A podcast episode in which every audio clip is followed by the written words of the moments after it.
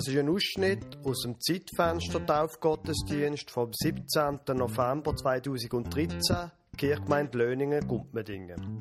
Sie hören, wird Gabriela Tanner eine Geschichte von Lukas 12, 16 bis 21 erzählt, aus dem Bilderbuch von Schafen, Perlen und Häusern. Die Bilder dazu sehen Sie leider nicht. Sie hören zwei Anspiele. Das erste vom Thomas Stamm, das zweite vom Lukas Huber und Daniela Felber. Und dann hören Sie die Predigt über Jeremia 8, 4 bis 7 vom Pfarrer Lukas Huber. Ich erzähle Geschichte, gerade aus dieser wunderschön gezeichneten Kinderbibel, wo sich die Tauffamilie als Geschenk ausgesucht hat, was dann nach der Taufe überkommt. Da aber alle Bilder sehen, haben wir es gross. Wir sind gespannt auf die Geschichte.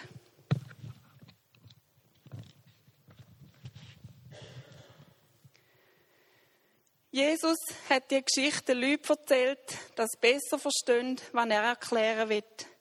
Er hat von einem reichen Bauer erzählt. Der Bauer ist reich, weil seine Äcker, die sind besonders gut. Und das Getreide, da wächst bei ihm schneller als bei allen anderen Leuten. Und es wächst auch höher als bei allen anderen Leuten. Und im Herbst, da erntet er viel, viel mehr als alle anderen Leute. Der Mann hat es wirklich gut.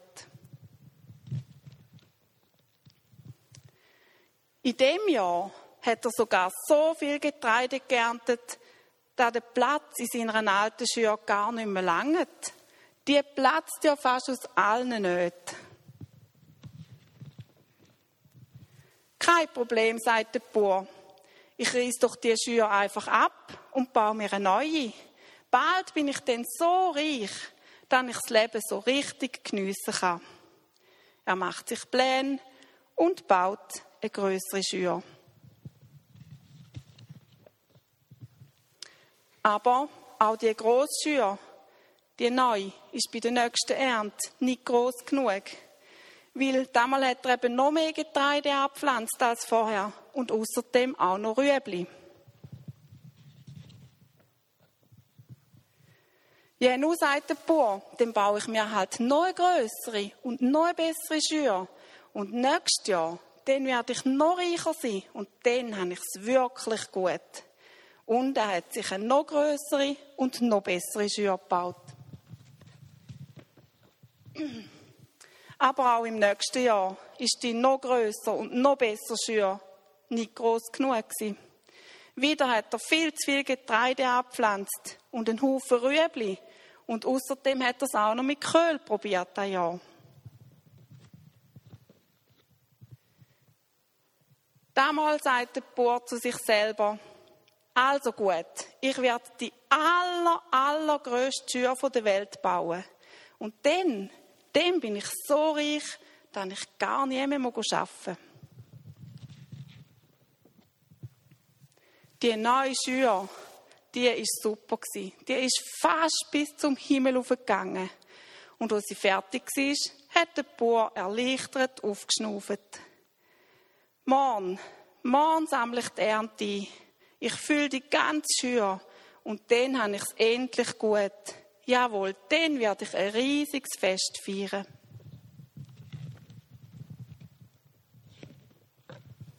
Aber in dieser Nacht stirbt der Bauer, mitten im Schlaf. Die Vögel kommen auf die Felder und picken sein Getreide auf. Die Häse fressen seine Rüebli und auch den ganzen Köhl. Und die grosse Schür steht ganz leer da. Und der reiche Bauer hat gar nichts mehr von all seinem Reichtum. Und Jesus sagt da zum Schluss zu den Leuten, wie dumm, wenn jemand sein ganzes Leben lang nur Reichtum auf der Erde ansammelt. In Gottes Augen hat er gar nichts. Er hat seine Zeit für nichts genützt und steht jetzt mit ganz leeren Händen vor Gott. Das, das ist für meine neue Bürotüre. Ja, ich weiß. Sie stellen sich irgendetwas Kleines vor, so eine, eine Grossraumbürotüre, so etwas ganz Einfaches. Darum geht es aber nicht. Nein, das wird eine große Bürotüre, wissen Sie, so etwas Prächtiges.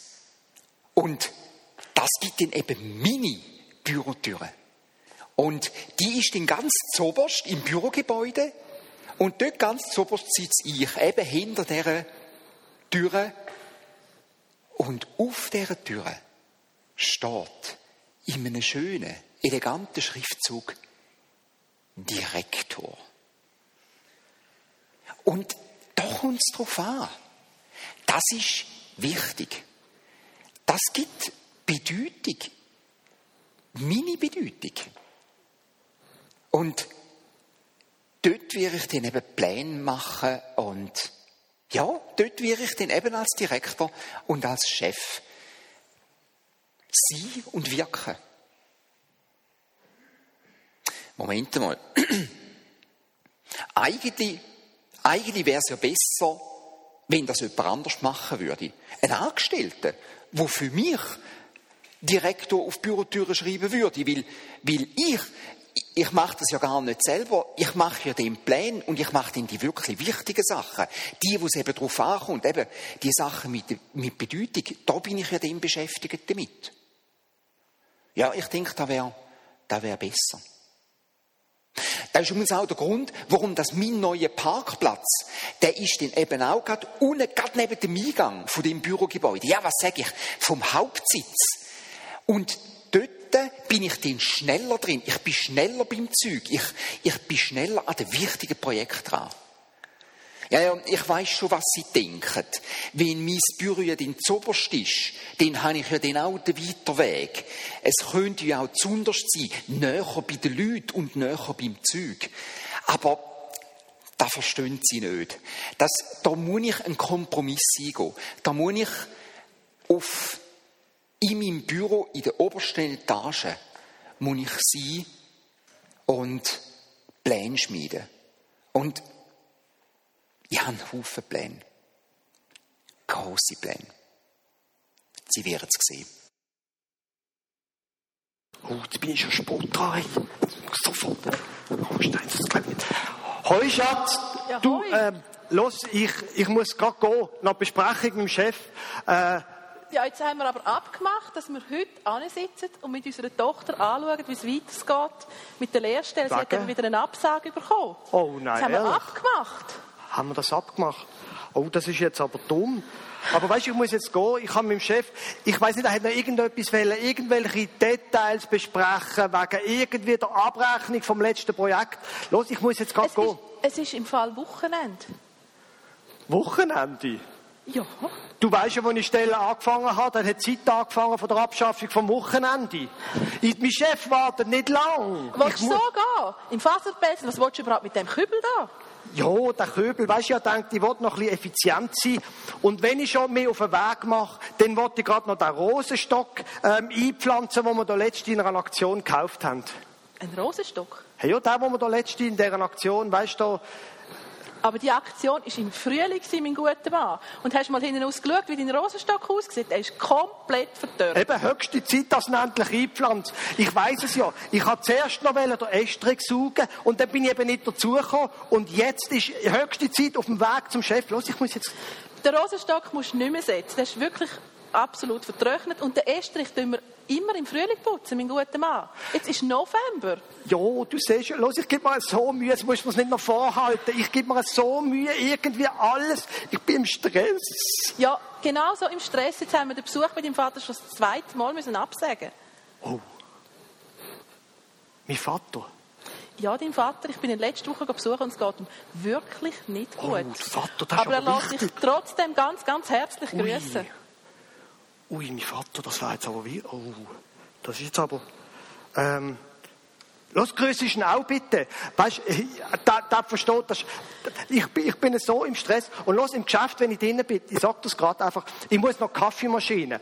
Weil bei der Kaffeemaschine, die letzte die Sekretärin hat gesagt, beim Latte kommt einfach der Schaum nicht richtig. Ich muss dann noch, das muss ich einfach noch irgendwie auf die Reihe kriegen. Los, ich habe so viel zu tun. Ehrlich, ich weiß, mein Vater ist wichtig. Und dann die neuen CDs. Weißt, ich habe doch letztes Jahr etwa fünf oder sechs neue CDs. Ich habe sie noch nicht erfasst im Excel. Ich muss das alles noch machen. Sagst du mir lieber Gruß, mein Vater versteht das schon. Los, mein guter Mann, dein Vater versteht dich, aber ich, ich verstand es langsam nicht mehr. Ja, ich, ich muss halt einfach, ich muss das Zeug einfach machen. Mein Chef, da, da. Übrigens, weißt du, was mir gerade einfällt? Das ist ja wahr. Er hat ja gesagt, es ist ja nicht nur, noch das, nicht nur das Projekt, da ist doch noch etwas, da ist noch etwas gesehen wegen dem Seminar. Noch etwas. Ja, genau. Da hat er darüber reden. Ich, ich bin jetzt nicht ganz sicher, ob ich soll gehen oder ob ich das Seminar soll geben. Das weiß ich jetzt nicht mehr genau. Auf jeden Fall irgendwie ist es darum gegangen. Der Titel heißt irgendwie Prioritäten setzen im Alltag oder so. Genau. Los, ich los, muss jetzt, los, genau ich muss jetzt gehen. Schatz, jetzt sitzen einer, wir an und trinken in Ruhe Kaffee. ja, nachher, los, in einer Viertelstunde bin ich wieder da. Nein, Kein Stress, los. nein, ich, nein, der, der also- kommt gerade wieder. Tschüss. Also, tschüss. Ich glaube es einfach nicht. Und im Fall, dein Termin, der wäre letzte Woche gewesen. Für den heutigen Sonntag schlägt die Predigtextordnung einen Text vor aus dem Jeremia-Buch. Vom Prophet Jeremia, Kapitel 8, lese ich Ihnen Vers 4 bis 7 vor. Jeremia sagt dem Volk, so spricht der Herr. Wenn Menschen hinfallen, stehen sie dann nicht wieder auf? Wenn sie einen falschen Weg eingeschlagen haben und ihren Irrtum erkennen, kehren sie dann nicht wieder um? Warum also bleiben die Menschen in Jerusalem stur weiter auf dem falschen Weg und halten sich von mir fern? Sie wollen nicht umkehren. Ich lausche ihren Gesprächen und was höre ich? Keiner spricht die Wahrheit. Es gibt auch keinen, der seine bösen Taten bereut, so dass er sagt, oh nein, was habe ich nur Schreckliches getan? Nein, jeder jagt auf dem Weg der Sünde entlang eilends, wie ein Pferd, das in die Schlacht stürmt. Der Storch weiß, wann er aufbrechen muss, ebenso Taube, Kranich und Schwalbe. Sie alle kehren jedes Jahr zur rechten Zeit zurück. Aber mein Volk weiß nicht einmal, was ich ihnen geboten habe.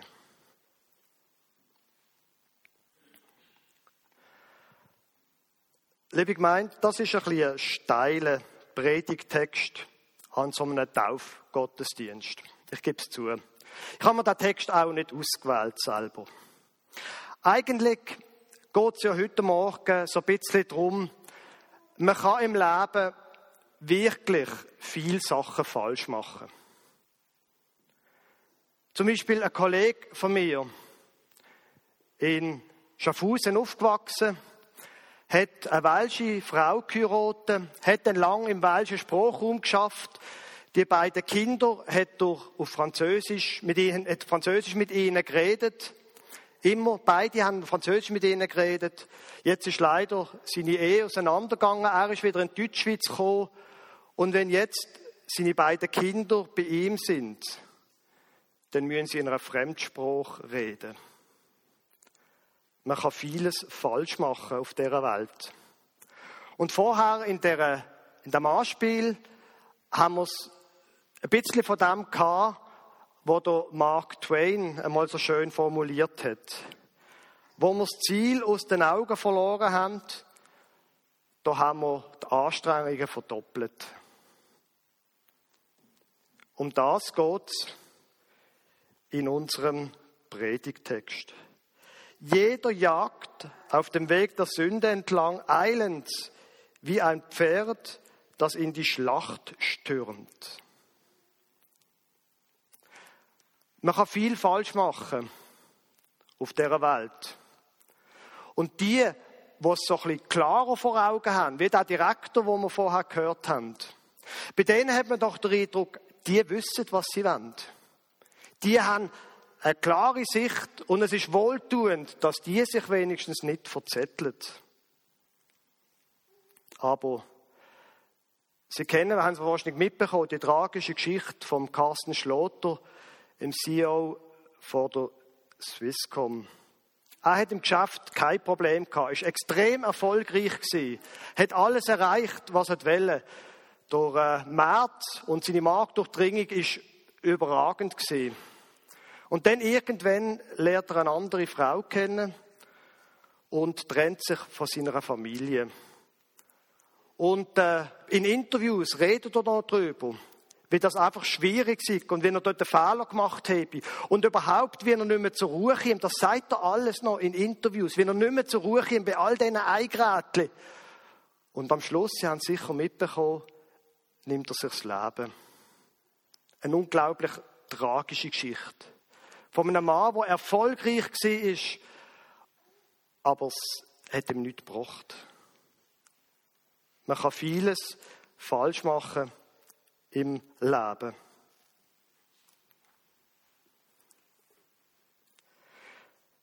Wenn Menschen hinfallen, stehen sie dann nicht wieder auf?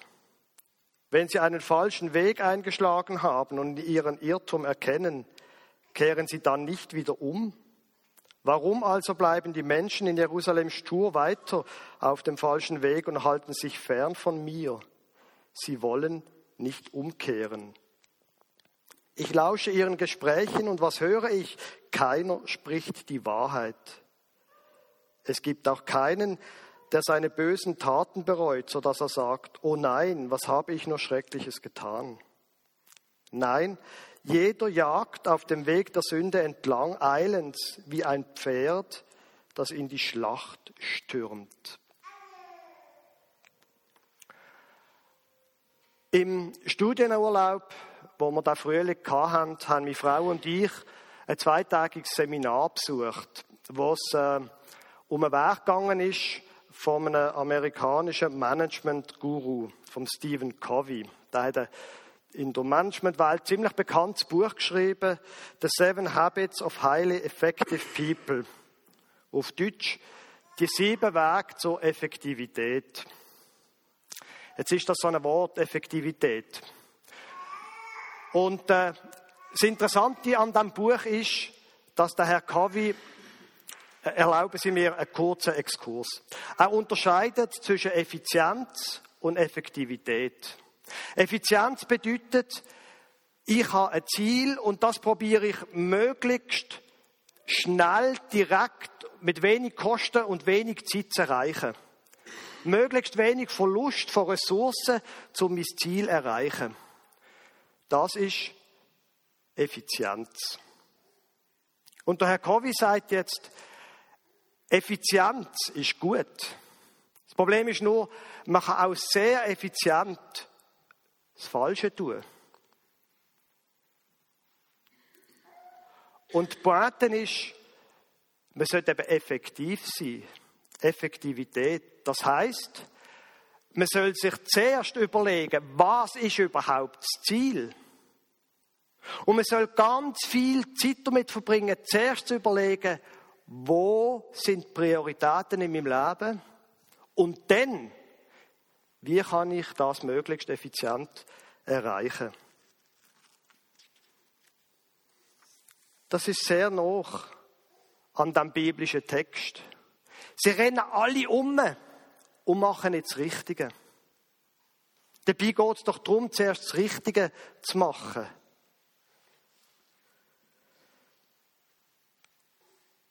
Er hat jetzt sieben Wege, der Stephen Covey. Und etwas von den Sachen, die mich sehr beeindruckt hat, ist sein sogenannter Habit, er nennt das Habit, Gewohnte, ist Habit Nummer zwei, wo auf Englisch heißt Begin with the end in mind. Wenn du etwas anfängst, dann denk von Anfang an ans Ende. Wie soll das Ganze enden? Weil vom Ende her erschließt sich ob es richtig ist und wie du das Thema musst angehen musst. Hab von allem Anfang an das Ende im Kopf. Und in dem HB2 sagt er, es wird alles Wichtige im Leben zweimal gemacht. Einmal im Kopf und einmal dann in der Wirklichkeit. Und darum lohnt es sich innerlich im Kopf schon der ganze Weg bis ans Ende zu gehen. Und dann erst in der Wirklichkeit anzufangen. Hab von Anfang an schon das Ende im Blick. Und äh, falls Sie jetzt sagen, also die Einsicht ist jetzt wirklich nicht neu, dann haben Sie absolut recht. Die Bibelkundigeren von Ihnen kennen wahrscheinlich den Psalm 90. Dort heißt es schlicht und einfach, lehre uns, unsere Tage zu zählen, damit wir ein weises Herz gewinnen. Lehre uns daran denken, unsere Tage sind zählt. Wir haben nicht endlos Zeit. Und dann, von dem Ende her, überleg dir nochmal, was du mit dem Leben machst. Lehre uns, unsere Tage zu zählen, damit wir ein weises Herz gewinnen. Und darum würde ich Ihnen gern, Sie erlauben mir das, dass ich jetzt auch in die Rotgeberliteratur gehe. Ich würde Ihnen gern drei Tipps mitgeben an dem heutigen Morgen. Der erste Tipp, mach das Richtige in deinem Leben. Mach das Richtige. Setz die richtigen Prioritäten. Was ist wirklich wichtig? Und was ist weniger wichtig? Und was ist vielleicht gar nicht wichtig? Tue ich das Richtige mit meinem Leben? Ist das, wo ich meine Zeit damit verbringe, richtig? Ist es das Beste, was ich mit meiner Zeit könnte tun? Treffe ich mich mit den richtigen Freunden? Stimmt die große Richtung von meinem Leben? Mir selber hilft da dabei, wenn ich gerade bei dieser Frage immer wieder in der Bibel lese. In dem alten Buch. Weil dort stehen so Geschichten drin, wie die, die wir vorher gehört haben, wo Jesus erzählt. Und da gibt es noch viele andere, der, der Predigtext, wo es heißt, sie stürmen los wie Rösser, wo wild geworden sind, irgendjemand an. Und sie haben keine Ahnung, wo es angeht. Mir hilft es im Licht von dem Gott, der sich in der Bibel offenbart hat, mir immer wieder mein, Auge, mein Leben vor Augen zu führen und zu überlegen, mache ich das Richtige?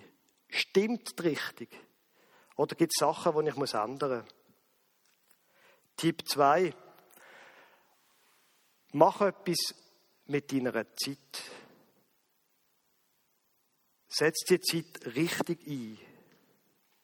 Stürm nicht einfach los, sondern tu die Zeit eben effizient einsetzen. Lass Tag und Monate und Jahre nicht einfach verrinnen zwischen der Hand, sondern nutz deine Zeit. Mir selber hilft es, am Anfang der Woche zu beten. Mit der Agenda in der Hand, das kann man übrigens auch. Man muss nicht irgendwie in der Kirche sitzen und beten.